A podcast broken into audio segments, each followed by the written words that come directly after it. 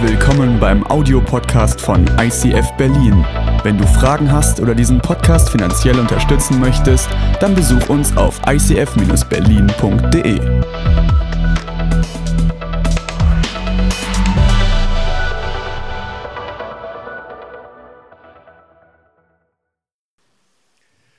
Okay, Game of Thrones, ihr habt das bestimmt alle geguckt und das steht in der letzten Staffel. Ne? Äh, guckt ihr das überhaupt? Nee? Okay.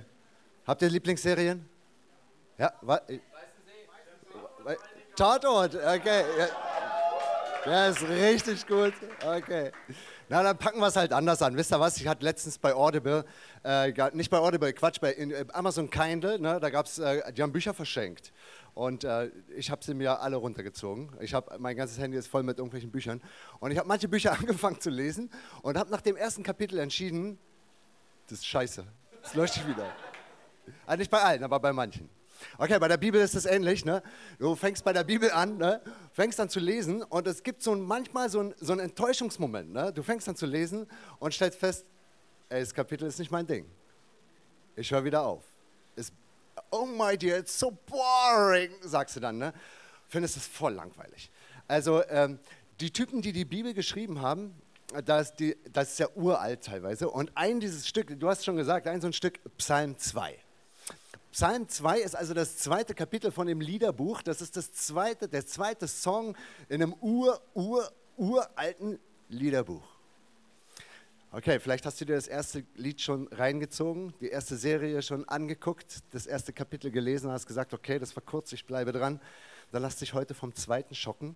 Ich will so ein paar Sachen da rausholen. Das sind ganz bestimmt nicht alle, weil das ist, ich weiß auch nicht, das ist ein Text, der hat Jahrtausende überstanden. Also dieser Text, der hat es in sich. Du liest ihn vielleicht zum allerersten Mal ein wenig oberflächlich. Nimm dir die Geduld. Lies ihn nochmal. Lies ihn nochmal. Und dann ist das irgendwann wie so ein Stück Brot, auf dem du rumkaust und rumkaust und irgendwann wird das süß. Es verändert seinen Geschmack. Und dieses Ding, das Ding, was hier drin steht, das verändert den Geschmack. Es ist ein absolutes Geheimnis. Und ich lese euch den Psalm 2 vor. Warum sind die Völker in Aufruhr geraten? Wozu schmieden die Nationen sinnlose Pläne? Die Könige der Welt erheben sich und die Fürsten tun sich zusammen gegen den Herrn und seinen Gesalbten. Lasst uns ihre Fesseln zerreißen. Lasst uns ihre Stricke durchtrennen, dann können wir das Joch abwerfen. Doch der im Himmel wohnt, lacht darüber. Der Herr spottet über ihr Tun. Aber wenn die Zeit gekommen ist, wird er voller Zorn mit ihnen reden. Mit seiner Wut wird er sie erschrecken. Ich selbst habe meinen König eingesetzt, auf dem Zion, meinem heiligen Berg. Und sein König wird bekannt geben, was der Herr beschlossen hat. Er sprach zu mir, du bist mein Sohn, heute habe ich dich geboren. Bitte nur darum, so mache ich die fremden Völker zu deinem Besitz. Sogar die fernsten Länder der Erde gebe ich dir zum Eigentum. Mit eisernem Herrscherstab sollst du sie zerschlagen, wie Tongefäße sollst du sie in Stücke schlagen. Darum, ihr Könige, kommt zur Einsicht. Lasst euch warnen, ihr Herrscher der Welt. Unterwerft euch diesem Herrn mit Furcht und küsst ihm die Füße mit Zittern. Sonst könnte er zornig werden und ihr würdet umkommen auf eurem Weg. Denn nur zu leicht entflammt sein Zorn. Glücklich sind alle, die bei ihm Zuflucht suchen. Wow, was für ein Psalm, oder? Was denkt ihr? Ist ja ein Lied, ne? Was denkt ihr, wie würde das, wie würde das klingen, wenn man das Ding vertonen würde? Was wäre so also ich meine mit zerschlagen und sowas alles. Ne? Ich, Rammstein, ich habe auch, ja, ich auch sofort an Rammstein gedacht. Also das war wahrscheinlich der damalige Rammstein-Song, dieses ähm, Du riechst so gut, ich kriech dir nach. Oder vielleicht so ein, so ein ähm, kennt ihr Knorkator? Wir werden alle sterben, bald ist es soweit. Die Zeichen sind eindeutig, haltet euch bereit. Und so, ne? Äh, Okay, wahrscheinlich ist das irgend so ein richtig düsterer Song, wo irgend so ein Sänger den Mund aufsperrt und Kunstblut aus seinem Kiefer fließen lässt oder sowas. Ja?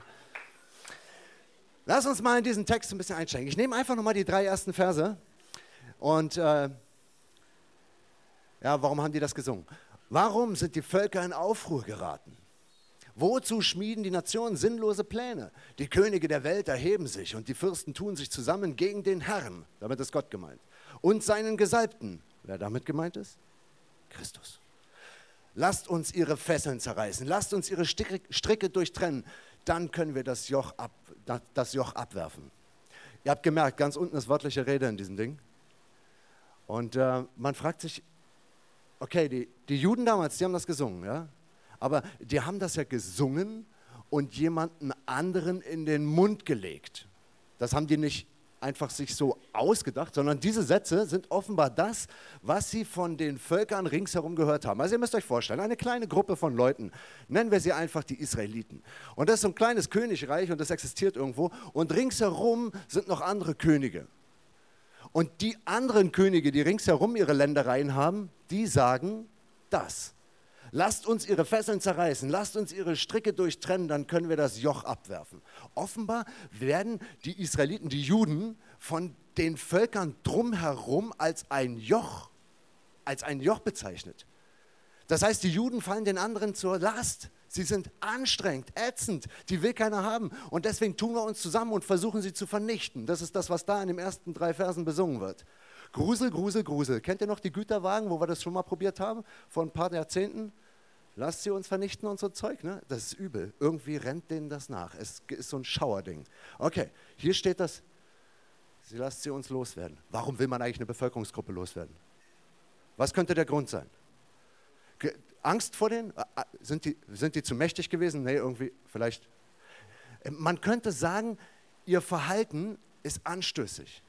Wenn irgend so ein Volk da ist und das verhält sich irgendwie anstößig, dann würde ich sagen, okay, die sind so anstößig, die sind so böse und so bitter, lasst uns versuchen, die irgendwie loszuwerden, aus unserer Mitte rausschubsen, wenn du so welche, vielleicht so Kannibalen, die fressen die Kinder und so, so boah, ne?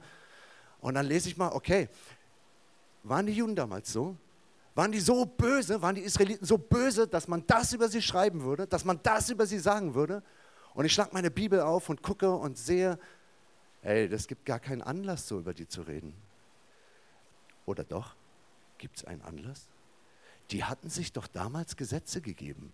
Nein, Gott hat ihnen Gesetze gegeben. Das hat sie doch so einzigartig gemacht. Gott hat ihnen Gesetze gegeben. Zum Beispiel die zehn Gebote. Du sollst nicht lügen, du sollst nicht töten, du sollst nicht Ehe brechen. Stell dir vor, da lebt irgendwo ein Volk und dieses Volk sticht dadurch heraus, dass es sich wesentlich besser benimmt als alle anderen. Und vielleicht kannst du jetzt annähernd verstehen, wo, woher die Wut kommt. Du kennst dein eigenes Leben und wenn du nicht anders bist als ich, dann lavierst du dich irgendwie durch dieses Leben durch und manchmal tust du Dinge, von denen du weißt, die sind nicht in Ordnung. Vielleicht bist du jemand, der mit Geld Schwierigkeiten hat. Vielleicht weißt du, dass du von irgendjemandem Geld kriegst. Vielleicht, vielleicht schuldet dir jemand Geld. Und du weißt eigentlich, dass der dir das geben müsste, aber du weißt auch, in welcher Situation der steckt. Aber irgendwas ist in dir drin, irgendeine Wut. Vielleicht kannst du ihn nicht leiden, vielleicht gefallen dir seine Augen nicht. Und du weißt, der kann das jetzt nicht, aber du machst ihm Druck und du forderst es von ihm, einfach so. Und du weißt, das ist eigentlich nicht so dein Charakter, aber jetzt, jetzt hast du es trotzdem gemacht und bist damit zu so einem Vielleicht sogar in deinen Augen zu einem Arsch geworden? Oder wie sieht das mit deinen ganzen Beziehungen aus? Wahrscheinlich du, kennst du diese Situation. Du bist mit jemandem zusammen, hast eine Freundin gesucht oder einen Freund gesucht, bist schon lange mit dem zusammen. Und ähm, das ist aber so, dass du, wenn du studierst, ne, dann sitzt du da in diesem Hörsaal und neben dir sitzt eine, oh, die sieht so lecker aus. Ja? Wenn du so schon ihre Seite so anguckst ne, und ah, dieses Profil, ne, genau das, wovon du nachts immer geträumt hast. Ne? Und du siehst ihre Rundungen und der läuft so, wenn die Mathe-Vorlesung so langweilig ist, läuft dir hier so langsam der Sabber so raus, ne? weil du sie anguckst. Und dann merkst du, irgendwas passiert mit dir. Du hast dich jemand anderem versprochen. Du bist mit jemand anderem zusammen. Aber in dem Moment, wo du, wo irgendwie, da schleicht sich was in dein Leben hinein und du bist auf einmal emotional fremdgegangen. Du hast der Person etwas erzählt, was eigentlich nur deinem besten Freund oder deiner versprochenen Freundin oder deiner Verlobten oder deiner Frau, das gehört sich dort besprochen, aber nicht irgendwo anders. Du hast Dinge preisgegeben, die du nicht hättest preisgeben sollen vor jemandem, dem das nichts angeht, aber du wolltest dich wichtig machen. Und vielleicht bist du schon in deinen Gedanken fremdgegangen und irgendwann triffst du dich und du hast fremd geknutscht. Und dann merkst du, du hast jemanden anderen in deinem Leben aufgrund deiner eigenen Gier sowas von verletzt. Du hast vorher nicht drüber gesprochen und irgendwie bist du zu einem Schwein geworden, was du nicht werden wolltest. Du hast dir immer vorgenommen, das nicht zu sein, aber, aber du bist es doch geworden. Stell dir vor, diese ganzen Dinge, die passieren in deinem Leben und sie, stellen, sie, sie, sie kommen immer wieder, sie, sie sind da, sie sind ständig präsent. Und, und dann sitzt da jemand und der lebt einfach nur rein. Stell dir vor, in deinem Leben gibt es jemanden, der lebt einfach wahrhaftig, liebevoll und rein. Und alleine weil er wahrhaftig, liebevoll und rein ist, alleine deswegen klagt er dein Leben schon an. Nur weil er da ist. Und nur weil du siehst, dass der besser ist als du. Aber du kannst ihn nicht aus der Welt schaffen. Aber seine pure Existenz, seine schiere Existenz klagt dich an.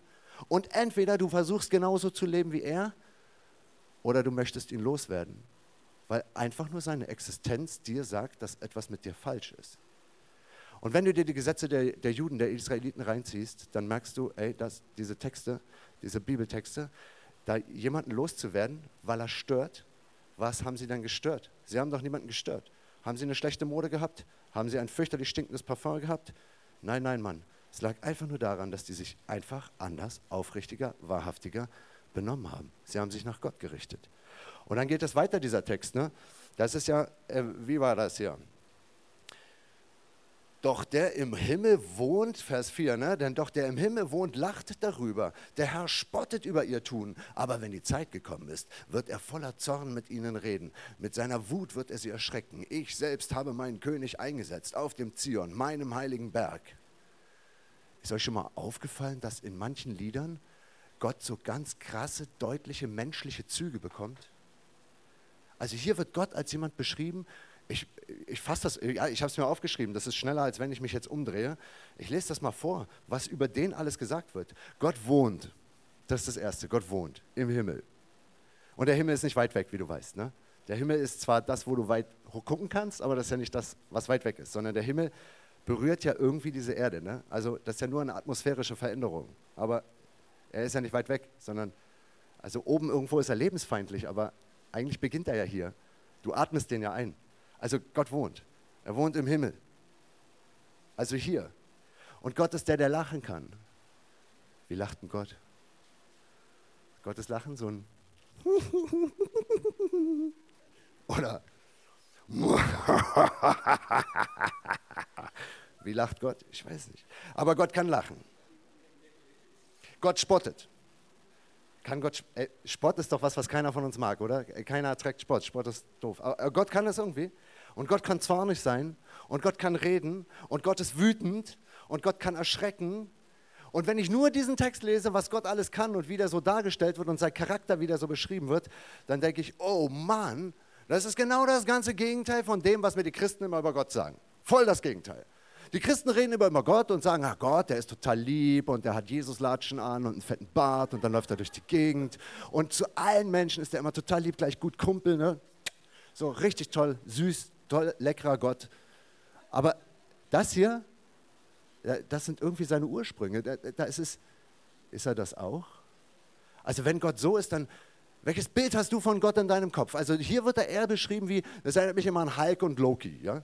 Also äh, äh, so, so Gott, der so ein, ja Mann, genau, Gott, der so, so, so eine eiserne Faust hat und so jemand immer auf den Boden klatschen kann. Ich liebe diese Szene in dem Film. Das ist die, also sowas als Loop zu Hause laufen lassen. Das, äh, das, tut richtig gut, vor allem wenn man sich ungerecht behandelt fühlt. Ja? Falls du irgendeine Beziehungskrach hast, ne, dann guck dir zehn Minuten dieses Video an und es geht dir garantiert besser.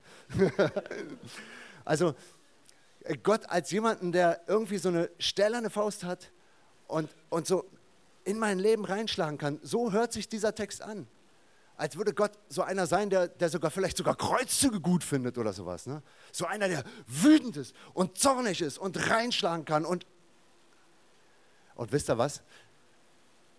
Das, was der hier beschreibt, das ist was Merkwürdiges. Wir merken an diesem Psalm, an diesem Lied, an dem zweiten Lied in dem Gesangbuch der Bibel, da merkt man es ganz deutlich, dass das eine Doppeldeutigkeit hat. Es hat eine Doppeldeutigkeit.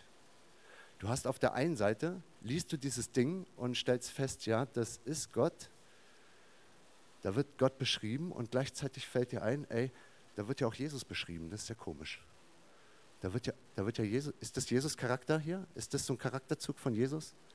Nee, eigentlich nicht, oder? Oder ist das das, was Gott durch Jesus getan hat, was der hier beschreibt? Okay, wenn Gott spottet und lacht, wie sieht es aus, wenn er spottet und lacht? Wie sieht es aus, wenn, Jesus, wenn, wenn Gott reinschlägt? Ich glaube, das hat er uns in Christus vorgemacht. Er hat uns das gezeigt. Und zwar ziemlich eindeutig. Er zeigt, was es bedeutet, reinzuschlagen. Wisst ihr noch, dieser Jesus, der, hat, der ist, war, war so rein, hat er gelebt, so wahrhaftig, so wahnsinnig liebevoll, so krass integer, der hat so gelebt, wie wir das alle wollen.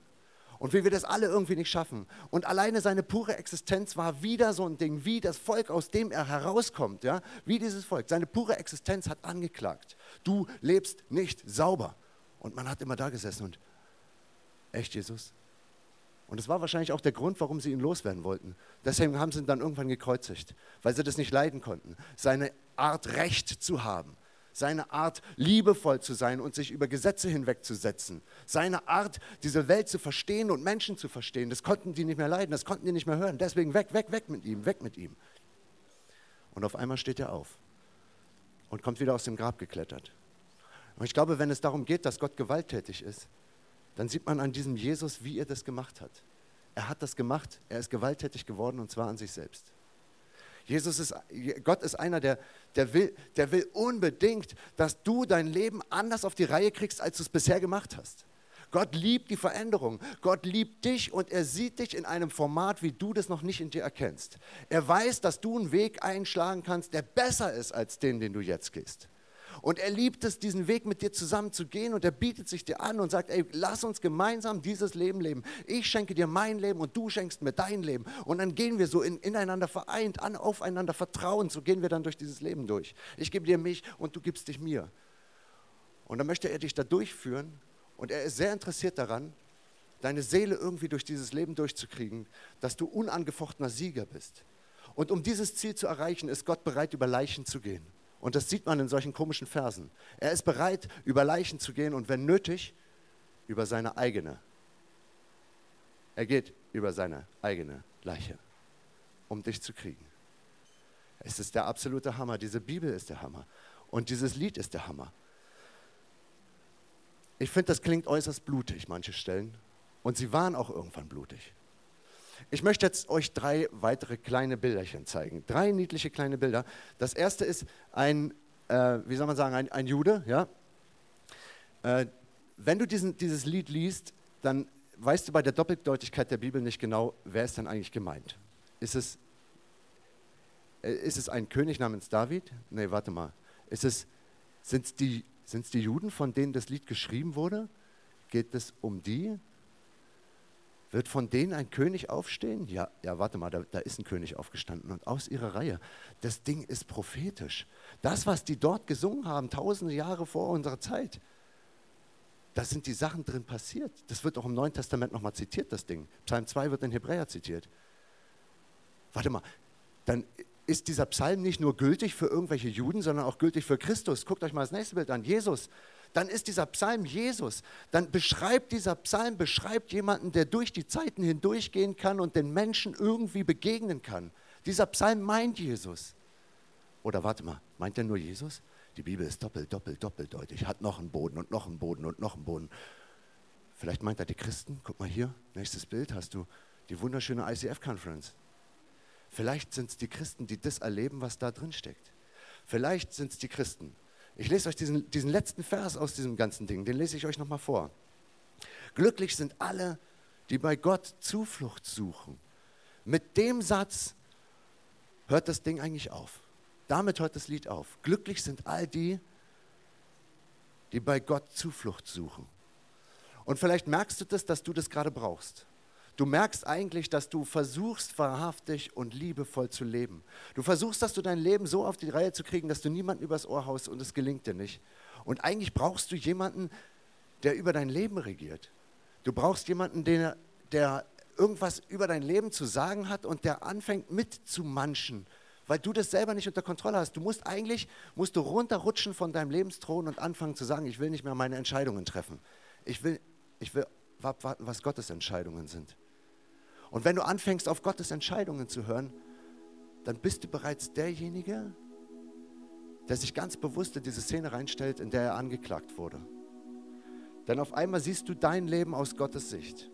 Und auf einmal siehst du, dass du anfängst, dich selber zu kritisieren, dich selber auf diese Bank zu stellen, auf die du vielleicht sogar gehörst, dich selber anzuklagen und zu sagen, ey, ich, ich, ich lebe nicht rein. Kein Wunder, dass, dass mich das irgendwie stört. Ich, ich lebe nicht rein. Und vielleicht willst du dein Leben auf die Reihe kriegen. Vielleicht willst du anfangen, dein Leben so zu leben, dass du aufrecht und mit einem großen Angesicht vor den anderen stehen kannst. Und dazu brauchst du Jesus. Du brauchst den einfach ganz dringend für genau diese Angelegenheit. Du brauchst diesen Jesus, damit der in dein Leben kommt und anfängt, das zu sortieren, was du an Beziehungen zerbrochen hast, was du an Geheimnissen mit dir rumträgst. Und jedes Geheimnis, was du hast, macht dich irgendwie unwahrhaftig, es macht dich irgendwie dunkel, es macht so düstere Stellen in deinem Leben und es nimmt dir die Freude. Aber der letzte Satz von diesem Psalm heißt, er will dir die Freude schenken. Er will dir diese Freude geben, die du schon lange vermisst hast, weil lauter komische Erlebnisse dich immer dazu gebracht haben, ein Stück von dir selber, von deiner eigenen Identität wegzurücken. Und schon irgendwann bist du nicht mehr du selbst, sondern irgendwann bist du ein böses Abbild von dir selber. Und das passiert Christen genauso wie Nicht-Christen. Du musst diesen Psalm nochmal neu singen. Und du musst eigentlich anfangen, dich in diese Szene reinzuversetzen und zu sagen, ich will, ich will anfangen, ich will einfach anfangen, so zu leben. Ich will anfangen, so zu leben, dass ich meinem Leben diesen Christus gebe. Dass er anfängt, ein König zu sein in meinem Leben. Dass er anfängt, über mich zu regieren, über mein Leben zu regieren. Ich will nicht der Angeklagte sein. Ich will auf der anderen Seite stehen. Ich will bei ihm stehen. Und ich will mein Leben auf die Reihe kriegen. Wir hören jetzt gleich ein wunderschönes, einen wunderschönen Song und ich verschwinde mal hier hinten.